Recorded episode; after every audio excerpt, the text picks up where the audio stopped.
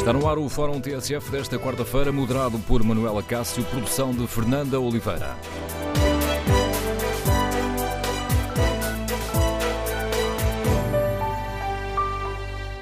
Bom dia, no Fórum TSF de hoje vamos hum, debater o Orçamento de Estado, olhar aquilo que já se sabe sobre o Orçamento de Estado e queremos ouvir a sua opinião, com que expectativas encara este Orçamento de Estado.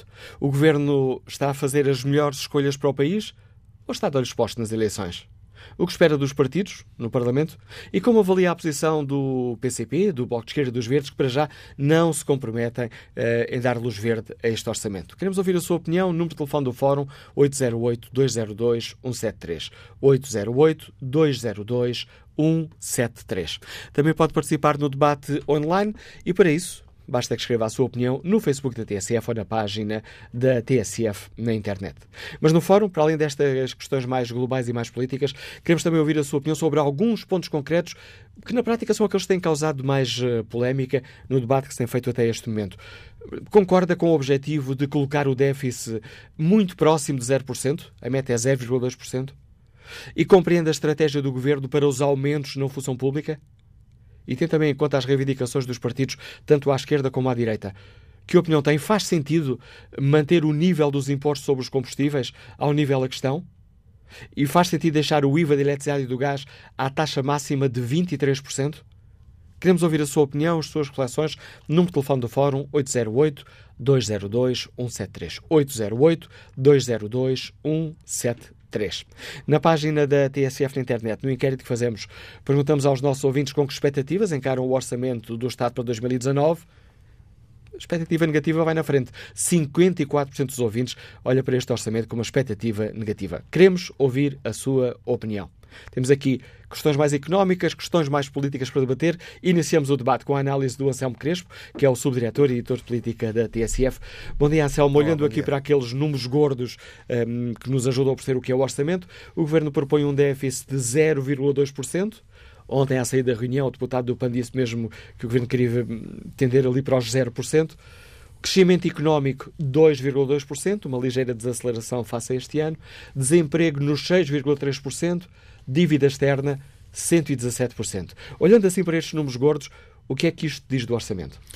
Olha, diz em primeiro lugar que o governo conseguiu secar a esquerda e a direita uh, quase de uma penada. Uh, de uma penada é um exagero, porque foi nos últimos três anos, uh, mas diz sobretudo que, se por um lado os resultados orçamentais, todos esses números que tu acabaste de elencar, os números do déficit, da dívida, taxa de desemprego, mesmo o crescimento económico, que já não é uh, expectável que seja tão bom no próximo ano como uh, tem sido até agora, uh, ainda assim com um crescimento acima dos 2%.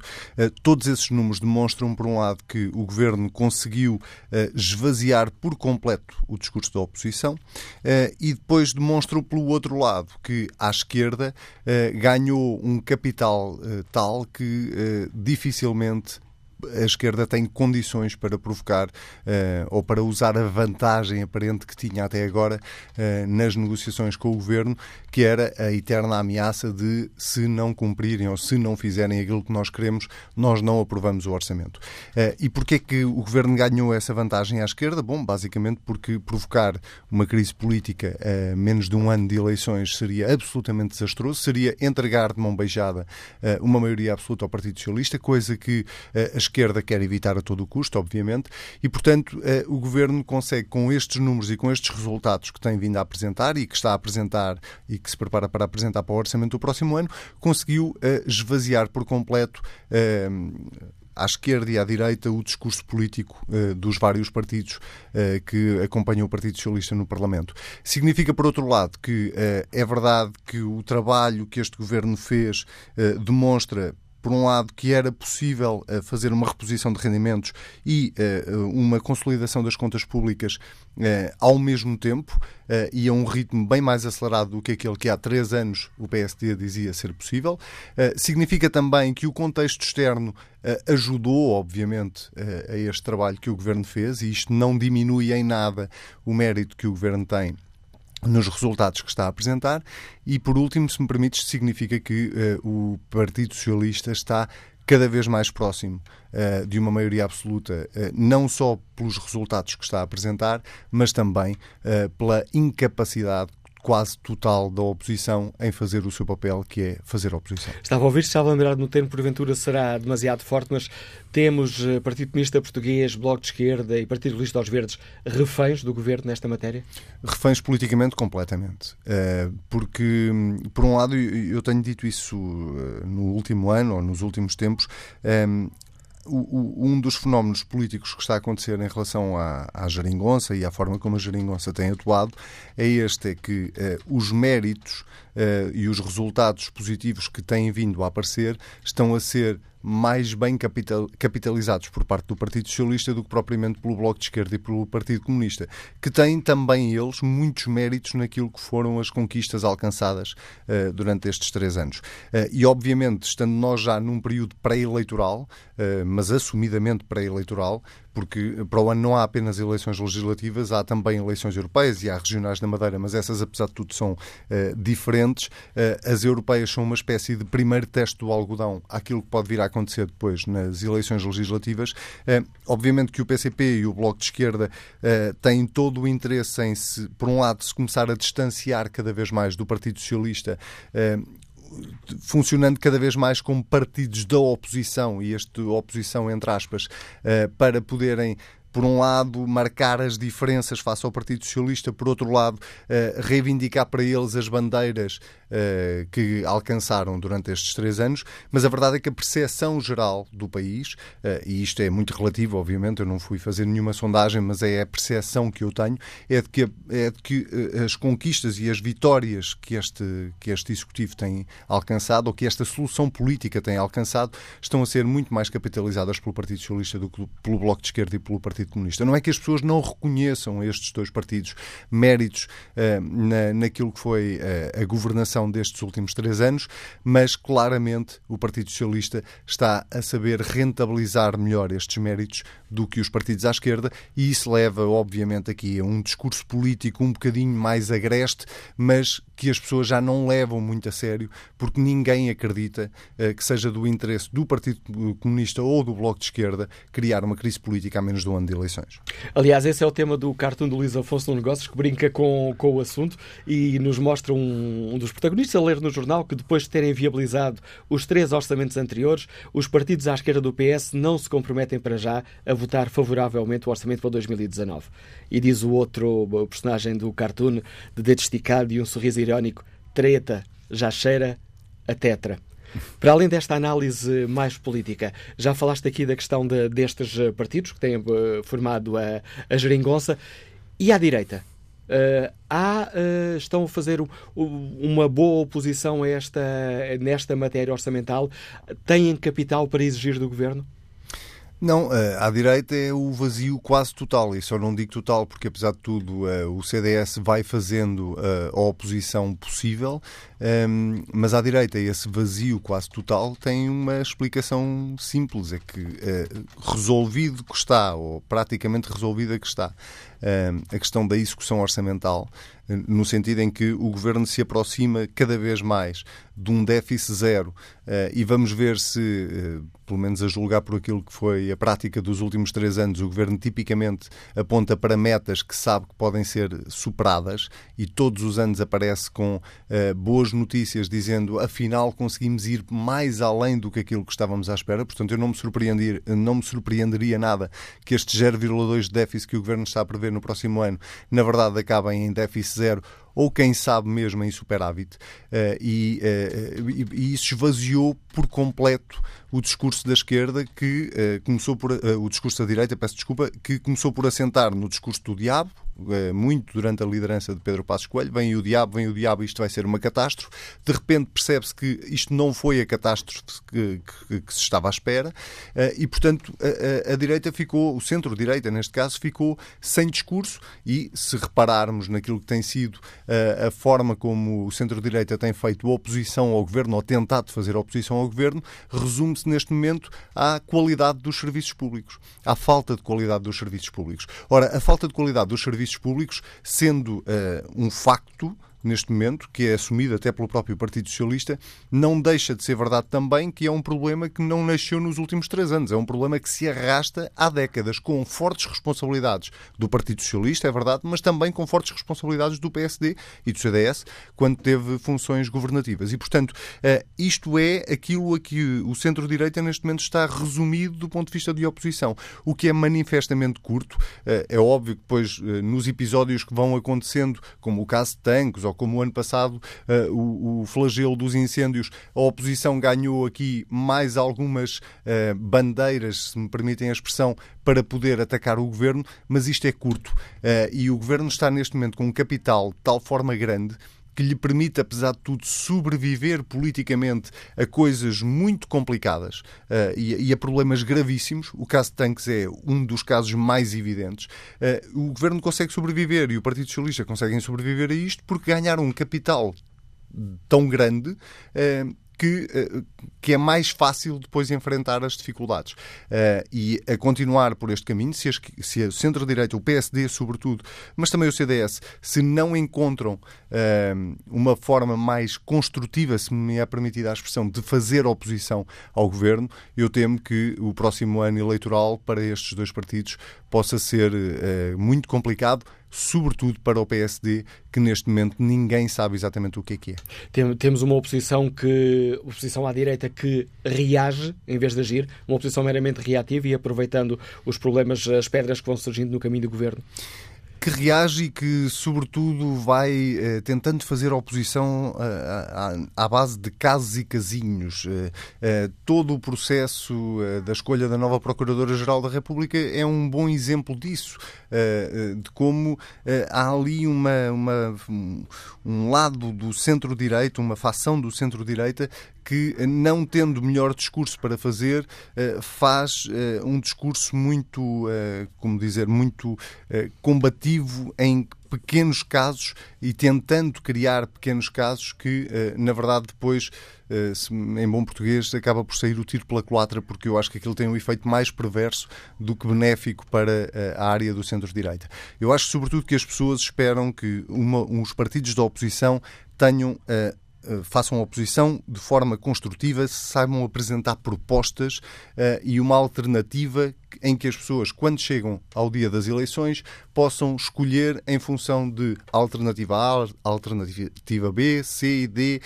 A questão é que hoje em dia acho que as pessoas olham para os partidos da oposição e não percebem exatamente qual é a alternativa que eles têm para o país. Qual é a alternativa? É não ter um déficit próximo do zero e ter um déficit maior? Não, não é essa a alternativa.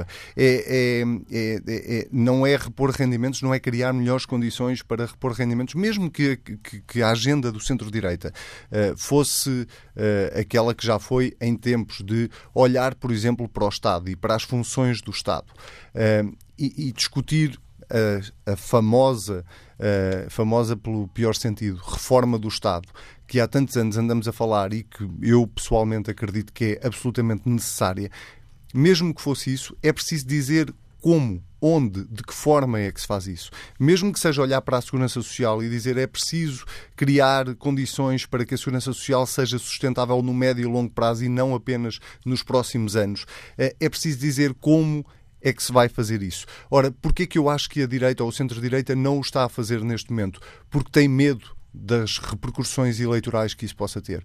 Porque, porque discutir a segurança social significa chegar-se à frente e apresentar propostas que vão, obviamente, depois uh, criar polémica e criar uma discussão enorme. É muito arriscado para a direita fazer isso neste momento. Discutir uma reforma do Estado, numa altura em que os funcionários públicos viram repostos os rendimentos e uh, podem vir a ter aumentos reais no próximo ano, pelo menos alguns, é muito arriscado porque pode ter um custo eleitoral muito elevado. E, portanto, este ano que nós temos temos pela frente. Vai ser uh, uh, um ano de muito combate político, mas temo eu de poucas propostas que mostrem aos eleitores quais são as várias alternativas que eles têm pela frente. Uh, e sendo assim, eu volto a dizer aquilo, acabo com aquilo que disse no início, eu acho que o Partido Socialista corre mesmo o risco de conseguir alcançar uma maioria absoluta. Com a análise do Anselmo Crespo, que é subdiretor e editor de política da TSF, está lançado o debate para o qual convidamos os nossos ouvintes, com expectativas encaram o próximo Orçamento do Estado. Esta também é a pergunta do inquérito que está na página da TSF na, na internet e os resultados mudaram, o que mostra aqui como esta é uma questão, eh, como esta é uma questão polémica. Perguntamos, eh, perguntamos eh, com que expectativa encara o Orçamento do Estado para 2019. Há pouco a avaliação negativa levava vantagem, agora não, é a avaliação positiva, mas 50% dos ouvintes expectativas positivas, 44% negativas, os restantes não têm opinião. Que opinião tem o João Santos, comerciante que nos escuta no Porto? Bom dia. Bom dia, amigo. Eu estava a ouvir atentamente esse jornalista que, que me antecedeu e só tenho a comentar o seguinte. Se calhar nenhum elemento do PS faria tanta campanha eleitoral como senhor jornalista fez agora. Uh, eu penso que é tempo demasiado maçador ter pessoas dessas a, a, dar a mãozinha ao governo, já basta o Presidente da República e outros tais.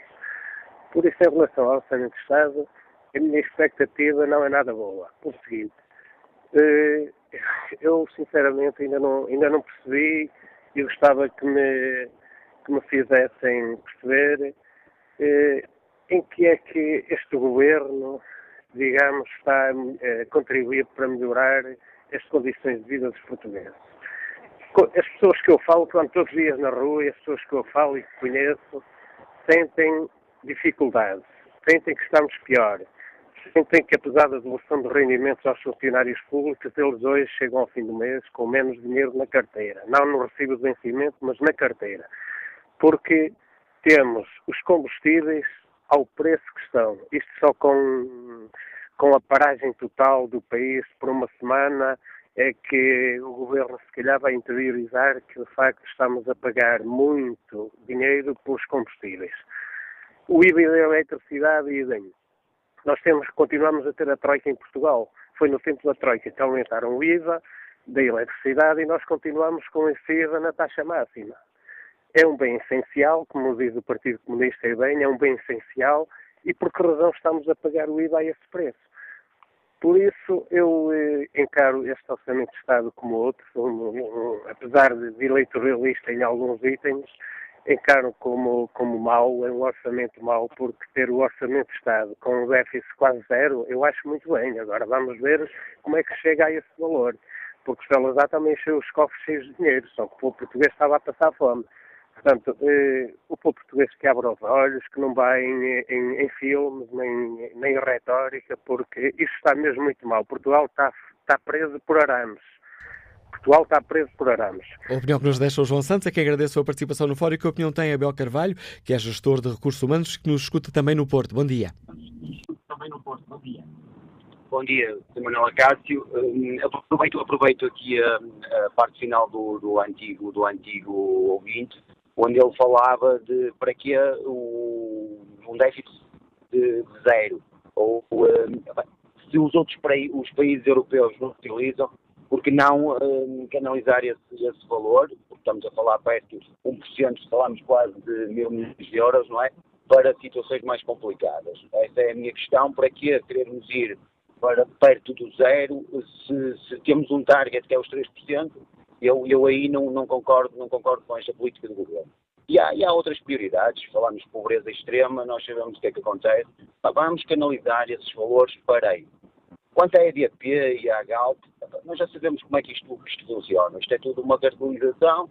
A EDP agora estamos dependentes dos chineses, que, que, que adquiriram parte e que, fazem, que fazem o que entender. Nós fomos um, lembro só que nós fomos um país que tivemos quase autossustentáveis com, com energias renováveis durante 72 horas. Muito interessante. Pá, é, é, acho que o caminho é por aí, mas cuidado é com, com a taxação do, da EDP, porque isso é, é, é um roubo por mim.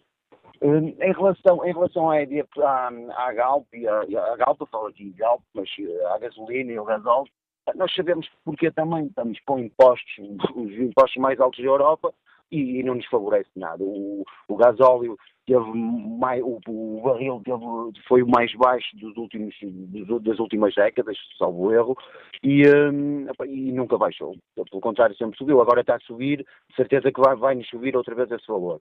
Quanto ao Orçamento de Estado, espero sinceramente que continue a geringonça, porque, porque tivemos coisas boas, tivemos o salário mínimo aumentar uh, regularmente 20 euros, que já nunca acontecia há muito tempo. Estamos, de certeza, do meu ponto de vista, vamos passar os 600 euros, porque já vimos o, os patrões, ou a Confederação dos Patrões, a dizer que até era possível ir mais além. De certeza que se vai conseguir ir aí mais além e vai ser e vai ser também mais uma, mais uma uh, vanglorização para o governo, a dizer que afinal conseguiram ir além de 600 euros, até foram a, além do, do, do, que os partidos de esquerda pediam.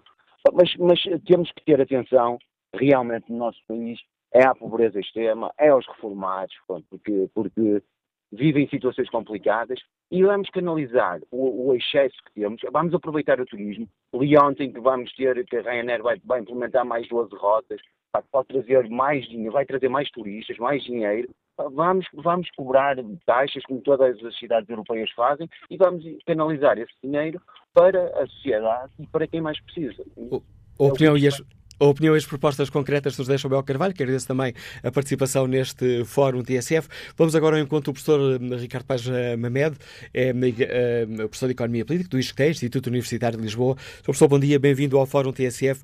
Olhando para estes uh, números uh, uh, gordos do, do, orçamento, déficit no 0,2, crescimento económico 2,2, desemprego nos 6,3, meta de dívida externa, uma redução para 117%, estes números, o que é que lhe dizem sobre o orçamento que aí vem?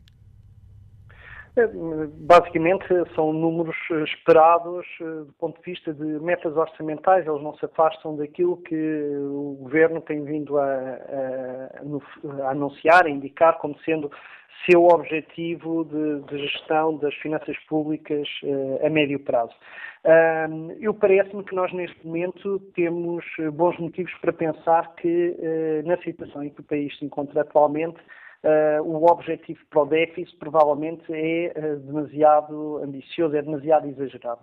Uh, as pessoas têm, com muita frequência, as pessoas, há muita gente que, não é o caso do ouvinte anterior, mas há muitas pessoas que estão convencidas que um Estado, para ter contas públicas sustentáveis, precisa ter um nível de receitas exatamente igual ao nível de despesas e, portanto, tem que ter um saldo nulo, nulo ou, como é mais corrente dizer-se, um déficit zero.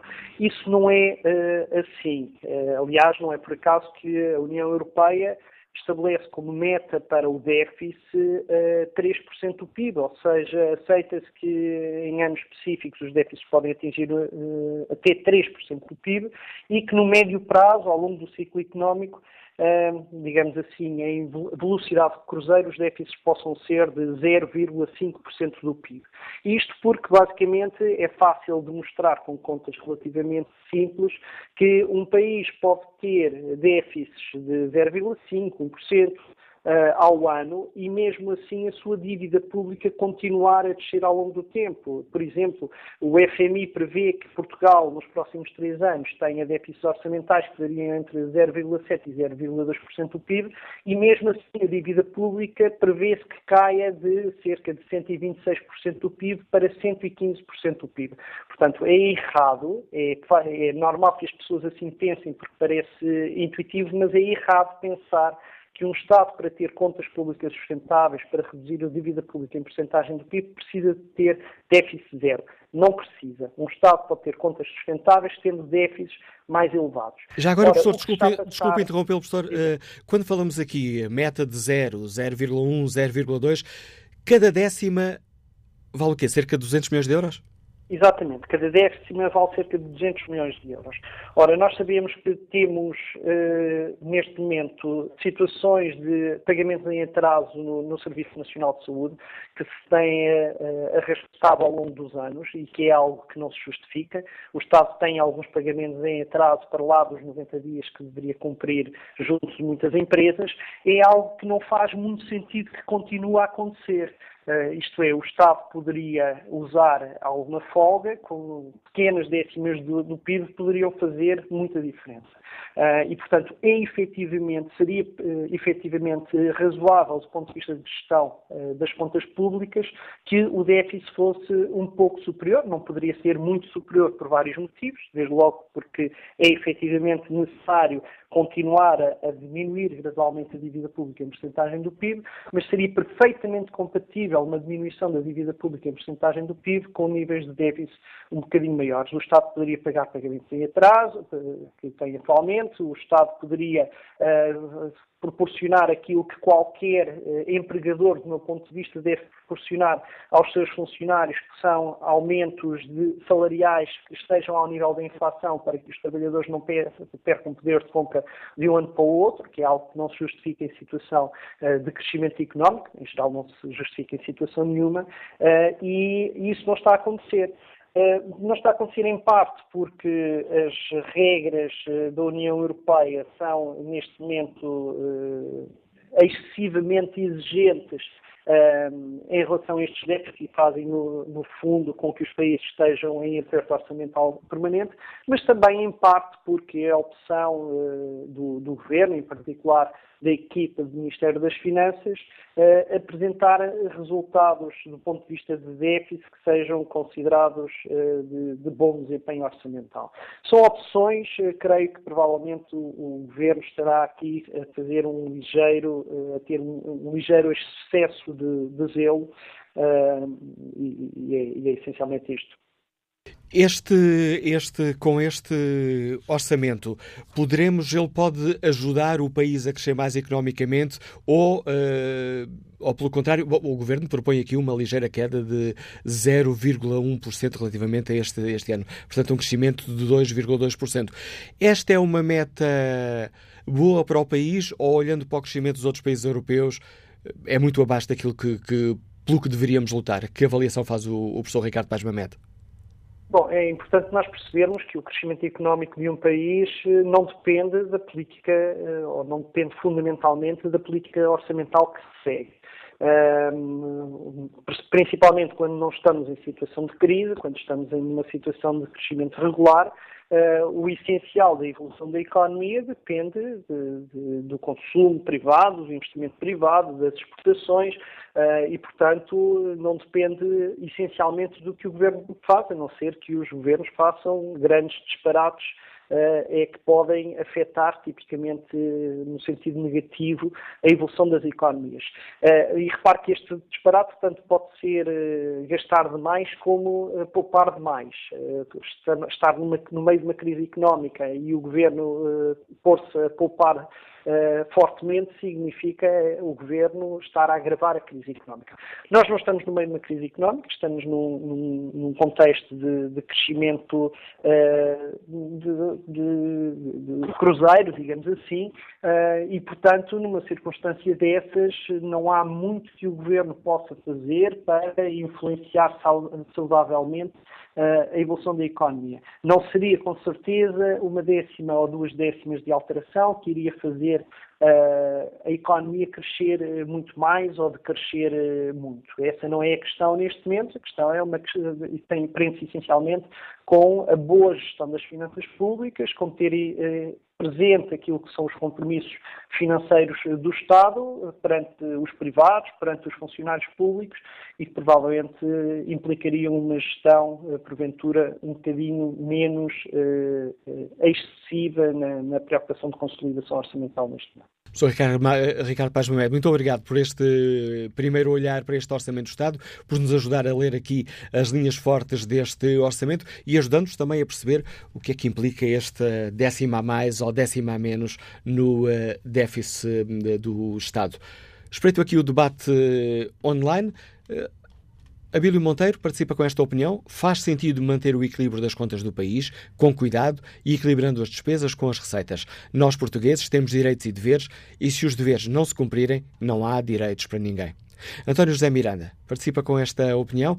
Para quando a interiorização de que temos uma dívida monstruosa para pagar? Só o conseguiremos fazer com superávit. Enquanto andarmos a ter déficit, mesmo que seja 0,2, a dívida continua a subir. Até lá, o que fazemos é rodar a dívida. Assim sendo, qual a dúvida de que teremos de reduzir drasticamente a coluna da despesa? É que, do lado da receita, está esticado ao máximo pouca margem existe. Quanto ao inquérito, perguntamos aos ouvintes com que expectativas encara o Orçamento de Estado para 2019 e a flutuação dos resultados mostra bem como a questão é polémica. 49% dos ouvintes faz uma avaliação positiva, 46% uma avaliação negativa. Bom dia, professora Pedro Brás Teixeira, o diretor do Gabinete de Estudos do Fórum para a Competitividade. Agradeço-lhe também a sua disponibilidade para este primeiro olhar para estas linhas fortes do, do orçamento. Com que expectativas, eh, pensando na economia do país, com que expectativas é que olha para este orçamento? É, com expectativas baixíssimas. Porque é, é, este orçamento continua a ignorar, como nos últimos três anos, o problema crucial, o problema económico mais grave do país, que é a falta de crescimento económico, que dura praticamente há duas décadas.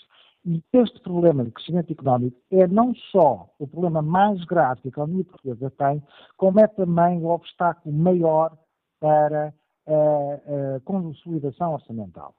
Porque, eh, por exemplo, se nós compararmos o crescimento entre Portugal e Espanha, se nós tivéssemos tido nas últimas duas décadas o crescimento económico que Espanha teve, nós tínhamos uma dívida como Espanha muito mais baixa. Nós estávamos a pagar taxas de juro como Espanha que são quase nulas em termos reais. Nós podíamos ter impostos sobre os combustíveis, nomeadamente, como Espanha tem. Portanto, o problema principal da economia portuguesa é um problema de crescimento económico e este orçamento, este governo não reconhece isto. E é, falou-se aqui há pouco de medidas a falar como se o estímulo da economia pudesse ser só, fosse só do lado da procura. Mas não, o estímulo da economia, o que Portugal precisa é estímulo do lado da oferta. Porque o problema de estrangulamento da economia portuguesa não são do lado da procura, são do lado da oferta. E eu dou só um exemplo de um estrangulamento gravíssimo que nós temos, que é o problema dos atrasos do licenciamento de projetos de investimento que estão à espera há anos nas autarquias e na administração central. Aliás, eu já escrevi um artigo recente a propor que este, estes atrasos no, no licenciamento são extremamente gravosos para a economia, porque estão a impedir o crescimento do emprego. Afastam imensos investidores estrangeiros, porque esta é uma das principais causas que os investidores estrangeiros se queixam da, da economia portuguesa. E nós temos casos em que os prazos de licenciamento em Portugal são 10 vezes maiores do que em Espanha, que não há justificação nenhuma para isto. E eu proponho que as autarquias que têm prazo de licenciamento superiores a um ano vejam um corte nas suas transferências do, do, Estado para as autarquias, porque elas, as autarquias estão a prejudicar o Estado, porque há muita receita pública que não está a ser gerada e há despesas com subsídio de emprego que o Estado está a ter porque as autarquias estão a impedir a, a criação de emprego. E eu dou um exemplo claríssimo, que é o que se passa em Lisboa. Nós temos um problema de habitação em Lisboa, e e milhares de habitações que estão neste momento paralisadas à espera da autorização da Câmara para serem feitas. Portanto, há milhares de empregos que podiam, estar, eh, podiam existir, imensa receita pública que podia estar a acontecer e não está porque há aqui um estranhamento do lado da oferta que é o Estado a impedir a economia de crescer mais do que podia. E do lado do Governo, tendo em conta estes números que conhecemos e estas prioridades, que algumas das prioridades do Governo para este orçamento, parece que não, não sabemos que o crescimento da economia se deve muito às empresas, mas há diversos fatores. Daquilo que conhece do orçamento, não lhe parece que ele, que ele deu uma boa ajuda às empresas para fazerem crescer a economia? Não, não, porque não há. Porque este governo, aliás, não assumiu desde a primeira hora e continua a não assumir que existe um problema económico, portanto, não, não assume que é preciso que é preciso resolver os estrangulamentos que as empresas enfrentam. E, portanto, este orçamento não traz nada, não traz nada nesse sentido. E, por exemplo, um, outro dos problemas, que é um dos bloqueios maiores da, do investimento estrangeiro, que é a taxa de IRC.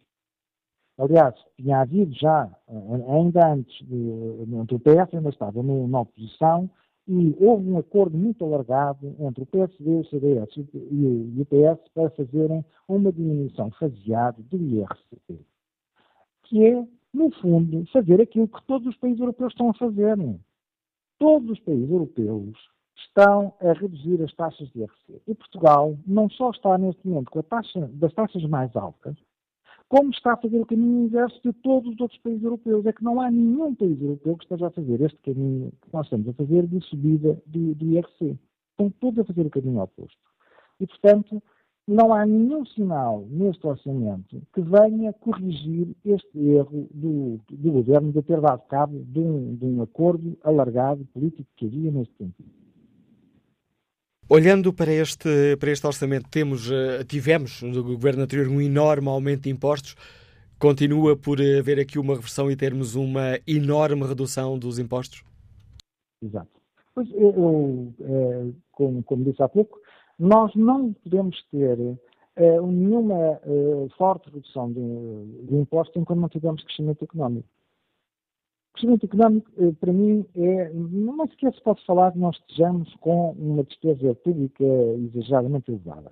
Não há. O problema é nós não, não estamos a crescer, a economia portuguesa está estagnada praticamente há duas décadas. E isso é que faz com que não seja possível uh, uh, reduzir impostos, porque Espanha, apesar de não ter tido um crescimento muito, muito extraordinário, cresceu duas décimas acima da média europeia, não é nada de outro mundo.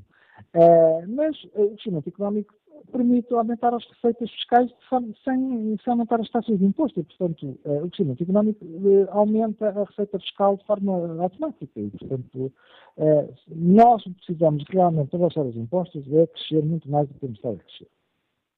Sr. Pedro Brás Teixeira, agradeço também o importante contributo que trouxe aqui ao fórum, dando-nos também mais dados para que cada um de nós possa fazer a avaliação e perceber uh, os impactos deste orçamento, pelo menos daquilo que já se conhece, este primeiro olhar sobre as prioridades do Governo para o orçamento do Estado.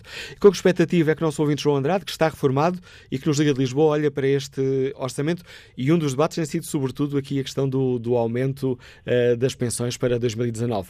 Que opinião tem o João Andrade? Bom dia. Bom dia. Uh, olha, o que eu acho é o seguinte: uh, o déficit há 40 anos podia estar abaixo de zero. Que havia na Constituição a obrigatoriedade de ser abaixo de zero, porque é como uma família, se eu gastar, passar a vida a gastar demais, melhoram uma casa, melhoram um armado, melhoram isso tudo. E o que é que acontece no Estado? Gasta demais, mas nunca é penhorado. Eles transferem a penhora, transferem as penhoras para as famílias com mais precariedade. Uh, e o que tem feito agora o, aí, o governo, baixar o déficit, que eu acho muito bem, já devia estar abaixo de zero, é mais por obrigação da União Europeia hoje em dia, não é por mérito deste governo, porque uh, uh, o estar a baixar tem sido à custa, tem sido à custa dos serviços públicos estarem cada vez mais degradados à saúde, as instalações, os hospitais, os, os caminhos de ferro, tudo. Tudo se poupa com as cativações, com tudo isso. E tem sido à base disso. E aumenta as gasolinas, aumenta as gasolinas, aumenta é os IVAs. É, é, e as famílias é que pagam, este, as famílias é que estão a pagar este déficit. E, e, e, e os governos deviam ser penalizados, penalizados quando ultrapassa o déficit zero. Porque eu na minha família, o senhor na sua família, os políticos na família deles nunca podem, nunca podem passar a vida a gastar mais daquilo que têm. Mas o, o Estado e os governos vivem à grande e à francesa, os socialistas, foi por ter os déficits uh, uh, sempre uh, descontrolados que tivemos três bancas rotas. Metro de areia. Obrigado, João Andrade, pela participação no Fórum. Com a opinião deste nosso ouvinte, que chegamos ao fim desta primeira parte do Fórum TSF, queremos ouvir a sua opinião. Com que expectativas uh, encara o próximo Orçamento de Estado? Considera que o Governo está hum, aqui a pensar nas melhores escolhas para o país ou está já de olhos postos nas eleições? E como avalia a posição do PC, do Bloco e dos Verdes, que para já não se comprometem a aprovar este Orçamento do Estado? Queremos ouvir a sua opinião. O número de telefone do Fórum é o 808-202-173, 808-202-173. E faz sentido manter o nível dos impostos sobre os combustíveis e deixar o IVA da eletricidade e do gás na taxa máxima de 23%? Queremos ouvir a sua opinião. O debate retoma já a seguir às notícias.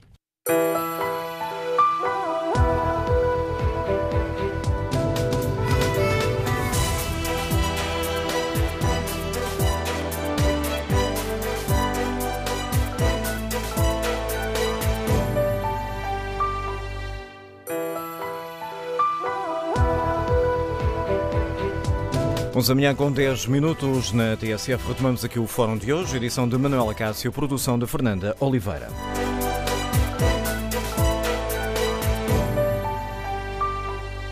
No Fórum TSF de hoje, poucos dias de o Governo entregar no Parlamento a proposta do Orçamento de Estado, lançamos aqui um primeiro olhar sobre esta lei que vai mexer com a vida de todos nós e perguntamos aos nossos ouvintes com que expectativas encara o Orçamento de Estado para 2019. É concretamente esta a pergunta do inquérito que está na página da TSF na internet.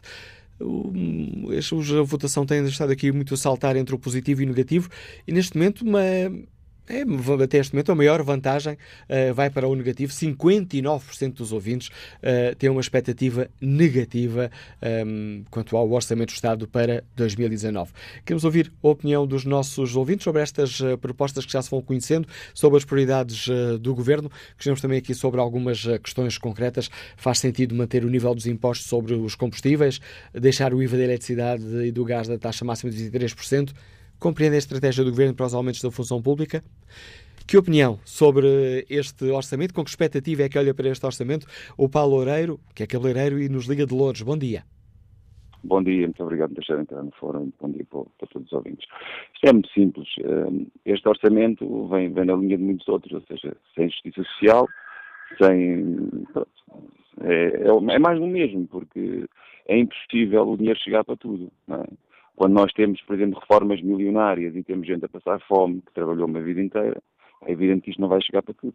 Agora, no dia em que realmente se pegar no bolo e reparti-lo, e, e não, não, eu não, tô, não, não, sou comunista, não sou socialista, não sou nada. Eu sou é uma pessoa que acredita na justiça social. E no momento, basta fazer uma conta muito simples, multiplicar 12 mil euros por 4 mil pessoas, vão ver que isso dá um balúrdio. E isto são as reformas milionárias que existem em Portugal. E é evidente que o dinheiro não vai chegar. Quanto aos impostos, eu acho muito bem, numa sociedade perfeita eu acho muitíssimo bem, porque as coisas custam dinheiro. Agora, o problema está aí na divisão do bolo, continua a ser, porque nós vemos pessoas uh, a ganhar uh, uma, uma, um valor miserável e vemos outros. Temos o caso agora daquele sinal que foi dado pelo Bloco de Esquerda, pelo Bloco de Esquerda, podia ser outro qualquer, em que fala que um, por exemplo, um, um, dirigente de uma empresa ganha num ano o que um funcionário ganha numa vida inteira. Uh, quer dizer, isto, isto, é completamente inadmissível num, num, numa democracia, numa sociedade que se diz igualitária, quer dizer, isto não faz sentido. Uh, epá, como, é que, como é que o dinheiro pode chegar? É impossível. Eu acredito nos impostos, as coisas têm que ser, têm que ser feitas e ser pagas. A divisão do bolo é que está errada. E vai sempre. E depois há outra questão. Neste país parece que só existem funcionários públicos. Não existe o resto. Ah, e tal, tem que ter uma referência para qualquer coisa. Ok, mas eu digo qual é a referência. A referência tem a ver com os eleitores. Eu, por acaso, é um número que eu nunca, nunca busquei, mas gostava que alguém tornasse público, que é o número de, de funcionários públicos e o número de votantes. Se calhar é muito similar. Por isso é que eles falam sempre dos funcionários públicos, como os outros não existissem. Os outros vão, vão por arrasto porque não se organizam, e o problema está realmente aí, as pessoas não se organizarem, porque se se organizassem as coisas seriam diferentes, e pronto, e, olha, e vai ser sempre mais o mesmo. Pronto, lá um sinalzinho, olha esta coisa do passe, Pronto, olha, vamos viajar mais barato. Que bom, é uma migalha. Mas pronto, é um sinal, é um sinal. Mas é um sinal muito terno, quer dizer, não, não, vai, não vai trazer nada de novo. Eu, só para, para, para finalizar, vou, vou-me repetir, mas a questão é, se o bolo fosse dividido, como no caso da Suíça, por exemplo, em que as reformas têm efetivamente um, um, valor, um valor máximo, porque repara uma coisa, uma pessoa que tem uma vida profissional, um quadro superior, tem uma vida profissional a ganhar uh, milhares de euros, e uma pessoa que ganha 600 ou 700 euros, que é o salário médio em Portugal, é evidente que quando chega à reforma vai ter uma reforma muito mais baixa, e não teve a capacidade de juntar o mesmo dinheiro. Quer dizer, isto é, é lógico, é como, é como iam ser em dois. As pessoas têm que, se ganham muito durante a sua vida profissional, que já é errado, pá, pelo menos na reforma deveria ser diferente, devia haver uma situação mais igualitária. Obrigado. Vou falar para o boneco. Obrigado, eu. Obrigado, Paulo Loureiro, pela sua participação no fórum. João Matos é bancário, Liga-nos de Portela. Bom dia.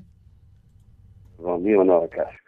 Uh, olha, eu começava uh, por contestar uma afirmação do Anselmo Crespo de que o PCP está, está refém do PS.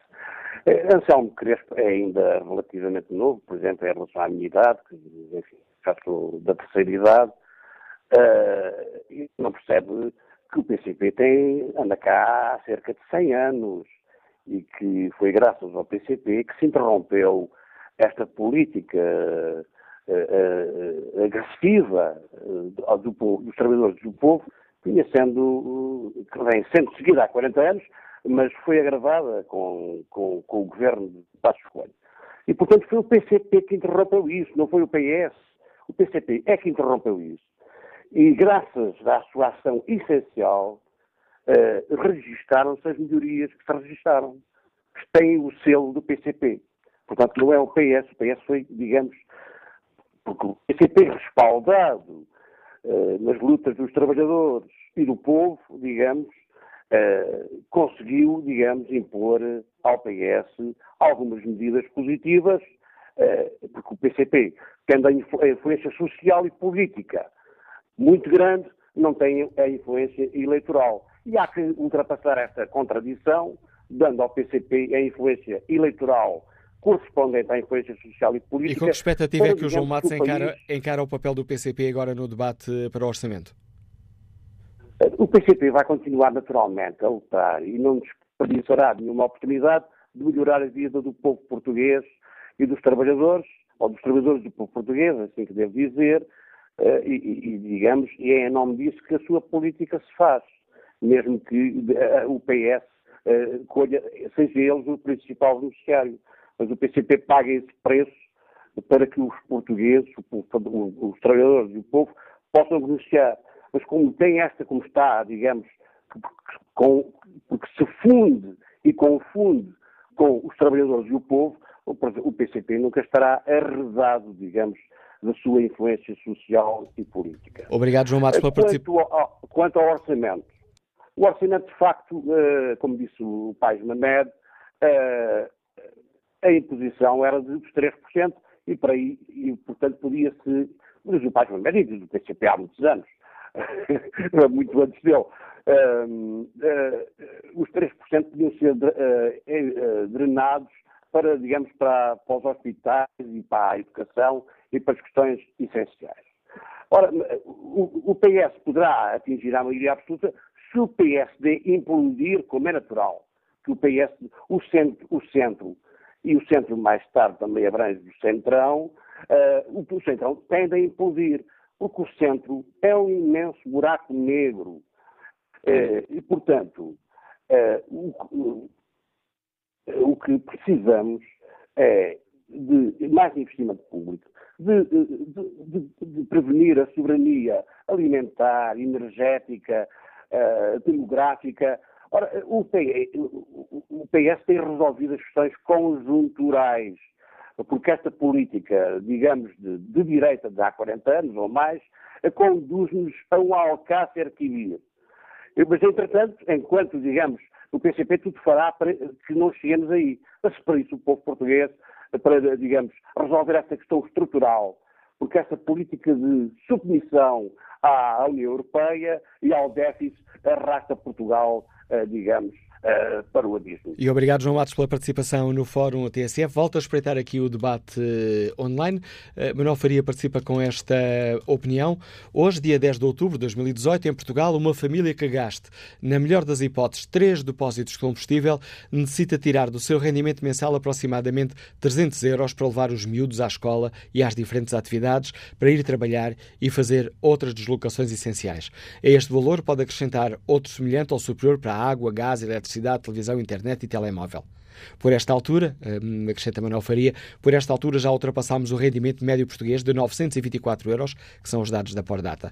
Por esta altura, ainda não contabilizamos comidas, escolas, atividades, vestuário e outras uh, áreas essenciais. Este é o nosso país real e não um país pintado de cor-de-rosa sem austeridade, mas com promessas de tudo que nunca passa de nada ou de cêntimos. Virgílio Ferrão, participa com, esta, com este testemunho. Baixar o déficit para valores próximos de zero vai-se continuar a fazer à custa dos aumentos dos combustíveis e de energia? Pergunta este nosso ouvinte. Somos sempre os mesmos a pagar estas políticas eleitoralistas. Vamos agora à análise do António Costa, diretor do EC, Economia Online. António, bom dia, bem-vindo ao Fórum ATSF. Tendo em conta aqueles dados que nos foram avançados pelo Governo, aqueles dados macroeconómicos, os objetivos do Governo e as prioridades que, se, que, que vamos conhecendo, o que é que, que avaliação, primeira avaliação fazes deste orçamento? Muito bom dia, Manel, e bom dia aos nossos ouvintes. Eu diria que vai ser, do ponto de vista político, o mais fácil dos orçamentos apresentados pelo, por este governo, é o quarto da legislatura, como sabemos, é o último deste, período eleitoral e, portanto, pré-eleitoral. Em 2019 teremos eleições, mas vai ser o mais arriscado do ponto de vista político, do ponto de vista económico e financeiro, sobretudo por razões externas e porque não fizemos durante estes primeiros três anos. Vamos, vamos por partes. Do ponto de vista económico, vamos ver, o, o, e do ponto de vista político, a apresentação deste orçamento e os números macro que são conhecidos, e alguns números até algum detalhe, porque na verdade já vamos conhecendo com algum detalhe o que aqui vem do orçamento para 2019, mostram que o esforço, digamos assim, para os resultados a apresentar em 2019 são, é um esforço limitado e é explicado, obviamente, pelo contexto eleitoral e pelo contexto e pela necessidade de não apertar demais, digamos assim, face ao que deveríamos apertar do ponto de vista de redução do déficit, e isso leva-nos a outra discussão, mas sobretudo porque é preciso manter, e o Governo precisa de manter necessariamente essa margem manobra, essa folga para distribuir aqui e ali nos segmentos eleitorais, como vamos percebendo, seja na função pública, seja nos, nos aumentos extraordinários na, na, nas pensões, seja até na, no IRS, que provavelmente vai ter também aqui um toque e, e, e, vai beneficiar ainda em 2019 de uma medida de 2018, que, como sabemos, foi dividida em dois anos. Desculpa, António, é um orçamento eleitoralista. Há pouco, aliás, julgo que foi no EC que eu li um artigo de David Inês, foi. onde dizia que o Governo está a distribuir, não está a atribuir um bolo de chocolate, nem tabletes, está a distribuir um bombonzinho a cada um. Está, exato. Eu diria, não é mais eleitoralista, porque, como eu dizia, do ponto de vista económico, este é um orçamento de elevado risco. Elevado risco porque Eu vou dar um, uma nota apenas, uh, enfim, que deve ser lida no contexto de um exemplo, e, portanto, com essa salvaguarda, mas Portugal foi hoje de manhã aos mercados, foi pedir dinheiro emprestado há 10 anos, as taxas vinham a, a descer há dois a três anos, uh, há dois anos de uma forma uh, consistente. Hoje de manhã Portugal pediu emprestado aos investidores 782 milhões de euros com um prazo de pagamento a 10 anos e pagou quase 2% eh, por esse, por esse empréstimo. Portanto, a taxa subiu face às últimas taxas, o contexto europeu, por causa da Itália, por causa do abrandamento económico europeu e que, de resto, já, já é antecipado para Portugal. Voltaremos a taxas de crescimento abaixo de 2%, segundo o que nos antecipa o, FMI. O governo ainda mantém uma, um objetivo de, de, de crescimento 2,2, ainda assim um, um, abrandamento, mas absolutamente marginal, uma, uma, décima obviamente não conta nestas contas, mas o FMI é bastante mais, digamos, conservador e aponta para um crescimento de apenas 1,8%. E a verdade é que, se do ponto de vista político eh, esta discussão, ainda ontem, o secretário-geral do PCP deu uma entrevista à TVI, de resto tive a oportunidade de comentar também na TVI, eh, foi um secretário-geral do PCP, João de Sousa, sereno, até muito suave nas exigências, dizendo várias vezes não abdicaremos de e depois acrescenta as medidas que quiseres na função pública, nos professores, nas pensões, mas em nenhum momento, em nenhum momento assumiu qualquer possibilidade, qualquer hipótese de que, uh, uh, que haja para o PCP uma linha vermelha hum, a partir da qual o PCP não vai aprovar o orçamento. Isso não vai acontecer, também não vai acontecer com, com o Bloco de Esquerda e, e uma razão que me parece simples é que obviamente nem o Bloco de Esquerda nem o PCP e o PS sabe isso, portanto tem essa informação que nós temos, querem uh, arriscar uma crise política e os custos políticos disto a meio de meses, a um ano de eleições. E portanto, este é do ponto de vista político, como eu dizia, o orçamento mais fácil de gerir para António Costa, para Mário Centeno, porque o PCP e o Bloco de Esquerda não vão arriscar. E porque se percebe, isto digamos que é um pronúncio para uma nova geringonça no pós-eleições, porque as sondagens estão aí para mostrar que esta geringonça vai manter uma maioria absoluta, eh, talvez com uma composição e uma relação de forças diferente, com um aumento do, da, da, da, do, do voto no PS e, e, isso com mais poder de, de negociação da parte do PS, mas com uma geringonça a ter novamente maioria absoluta. E, portanto, esse braço de ferro, essas exigências, essa voz grossa que se viram, eh, que se ouviu no primeiro orçamento, no segundo, até no de 2018, vão voltar, vai voltar a ouvir no, no, primeiro orçamento da próxima legislatura, não tenho dúvidas disso, mas nesta fase o que importa ao PCP e ao Bloco de Esquerda é capitalizar, dizendo basicamente isto não é pior porque nós estamos aqui e nós pressionamos o, o PS para fazer algumas coisas. Do ponto de vista económico, a coisa é, muito, é, é, é bastante diferente e isso explica, como dizia bem o David no, no artigo de opinião, David Inês no artigo de opinião no ECO, que eh, isto são os bombons e daí não, o, o, orçamento não pode ser de facto, como o, uh, o PS provavelmente e o governo gostariam, absolutamente eleitoralista, porque não há margem para isso. porque uh, o contexto, digamos, europeu é de risco, porque o abrandamento económico uh, está aí a mostrar que a receita não vai continuar a ter o comportamento que está a ter, porque as medidas extraordinárias foram sendo tomadas ao longo destes anos por exemplo, dividendos absolutamente extraordinários do Banco de Portugal, na ordem dos 500 milhões de euros, não são repetíveis, não são repetíveis. Veremos, por exemplo, se a Caixa de Depósitos em 2019 dará algum presente, Paulo Macedo dará algum presente a, a António Costa, se calhar dará, mas não dará para compensar tudo, porque, apesar do bom comportamento, nós temos um bom comportamento para o da redução do déficit, para o objetivo final da redução do déficit, a margem para poupar nos juros, que foi uma, uma, uma, variável muito, muito significativa e muito importante para o governo conseguir distribuir o que distribuiu de uma forma tão generosa, se quiseres, ou agressiva, eh, durante estes anos, vai deixar de fazer efeito, já não é possível poupar muito mais, já estamos no, no limiar do, do, do, limite de poupança e, portanto, eh, agora a poupança faz-se-á por diminuição da dívida pública, não por redução das taxas e, e, a redução da dívida, que nós sabemos vai ser muito mais longa. Portanto, este, este contexto faz com que os, os, anos seguintes, e este orçamento em particular, 2019, tenha que ser avaliado do ponto de vista do governo.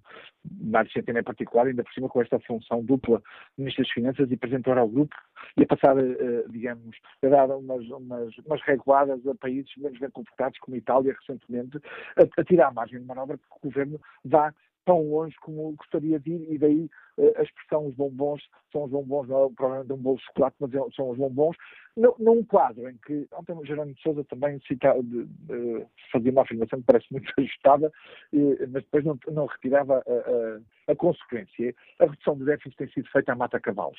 Enfim, eu, se me perguntas, prefiro uma redução do déficit a mata-cavalos do que uma não redução do déficit e um, e um, e uma, e um, e um descontrole do déficit. Agora, é preciso dizer, de facto, e Jerónimo de Sousa tem razão, a redução do déficit tem sido feita à custa de impostos indiretos, de uh, operações extraordinárias extraordinárias de cativações e isso, e até nos serviços públicos, como vamos sabendo, na, na, saúde, por exemplo, é um caso muito evidente, mas, mas não só, e isso faz com que uh, o, o, a concentração de gasto tenha sido nos salários, em contratar mais funcionários públicos para compensar uma medida absolutamente desnecessária e eleitoralista que foi tomada, que é reduzir uh, o horário da função pública para 35 horas, e isso obviamente obrigou à contratação de muito mais gente, por exemplo, também na saúde, e isto chegou a um ponto de que não é possível manter este, digamos, este padrão.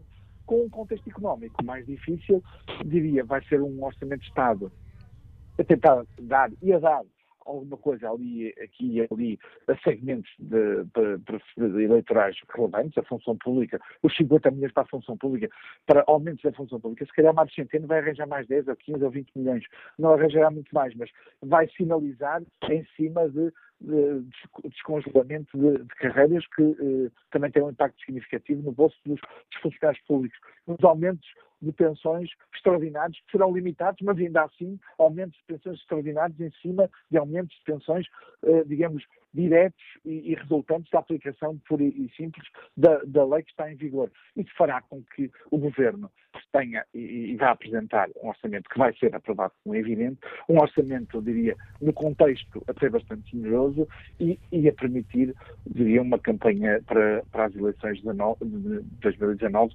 confortável com, a, a, digamos, a, a, política orçamental que foi seguida. E obrigado, António Costa, por este primeiro olhar sobre o orçamento do Estado para 2019. Com que expectativa é que o professor já aposentado José Almeida, e que nos Liga de Lisboa, olha para este orçamento? Bom dia. Olá, Manuela Cássio. Não sei se me estão a ouvir bem. Em boas condições. Ah, ótimo, obrigado. Olha, eu, eu mais uma vez vou, vou tentar ser rápido e, e vou-me reportar um bocadinho aquilo que eu só ouvi a parte inicial do programa e ouvi agora esta última intervenção do, do jornalista António Costa. E, e, em relação ao princípio do programa, só quero discordar de uma forma muito clara do que disse o senhor primeiro ouvinte, o primeiro participante, na crítica que fez à análise do vosso jornalista Anselmo Crespo. O Anselmo, o Anselmo Crespo traçou um retrato muito objetivo da realidade de uma forma isenta e realista. Aliás, eu considero o Anselmo Crespo, que eu ouço a TSF muitas vezes, um jornalista credível e isento, ele critica quando tem que criticar. O que, aliás, não acontece com uma boa porcentagem de jornalistas e órgãos da comunicação social escritivista, isto é, e falar também, isto é, jornais, televisões e rádios, em muitos casos pertencem a grupos económicos com interesses políticos definidos. Mas isto não é o tema 2. E, e, dito isto, quero só dizer o seguinte. E já agora também não concordo muito quando o António Costa, que acabou agora de falar, disse que a reposição das 40 horas uh, foi uma medida eleitoralista. Não estou nada de acordo com isso. Das 35. Agora, global, global, sim, globalmente o governo acho que não pode seguir outro caminho, desde que mantenha uh, os rendimentos das pessoas de uma forma equilibrada e, e, e, também ter a preocupação das contas públicas uh, não pode fugir muito deste orçamento. O orçamento tem, é uma peça global, não pode ser visto como pequenas parcelas e quando se vê agora nestes últimos meses e até provavelmente até à aprovação do orçamento, as várias classes da função pública, professores, enfermeiros, médicos, polícias, juízes, militares e outras classes uh, da função pública, uh, quando reivindicam coisas que eu acho que a partir é impossível de serem todas satisfeitas, parece que ignoram que Portugal vive do financiamento externo, por isso é que é impossível não haver alguma submissão às regras impostas de fora. Portanto, regularmente, isto quer dizer que regularmente Portugal tem que ir aos mercados e se não tiver uh, contas certas, se não conseguir baixar gradualmente a dívida, perde credibilidade e passa a pagar juros muito mais elevados. Manela Cássio, era isto que eu queria dizer. Muito obrigado. Obrigado pela sua participação no Fórum, professor José Almeida. Um, espreito aqui mais uma vez o, o, debate online, com espreito aqui a opinião do nosso ouvinte Sérgio Guerreiro, uh, que pergunta como podem falar de um bom orçamento se a economia não cresce? Como podem falar em descida de impostos se a economia uh, está estagnada? Quando nos estão a diminuir impostos numa economia que não cresce, estão a enganar-nos. Ricardo Pires participa com esta opinião. O facto de tanta gente achar que o PS devolveu rendimentos à função pública, enquanto aumentou as taxas e taxinhas todas indiretas com a maior carga fiscal desde 95, demonstra bem como os portugueses não percebem nada de gestão do Estado. Próximo convidado do Fórum TSF, o diretor do Negócios. Bom dia, André Veríssimo. Bem-vindo a este debate. Pedia-te um primeiro olhar sobre este orçamento. Ontem foram reveladas algumas daquelas metas macroeconómicas. Conhecemos também já algumas prioridades do governo. Como é que olhas para este orçamento? Bom dia, muito bom dia também ao Fórum. Enfim, é um orçamento que, que tem, obviamente, também uma marca uh, eleitorista no sentido em que uh, tem medidas uh, com vista a uh, resultado que o, que o governo poderá ter nas eleições do próximo ano, e isso vê-se em medidas como, como os passos sociais, que claramente uma medida destinada a ter um grande efeito junto do eleitorado e do eleitorado das grandes cidades urbanas, um eleitorado muito importante depois nas contas finais das eleições, e tem de facto eh, essa marca. Ainda assim, eh, é preciso ter em conta que, que este não é eh, um orçamento expansionista. Portanto, não é que, que aquilo que,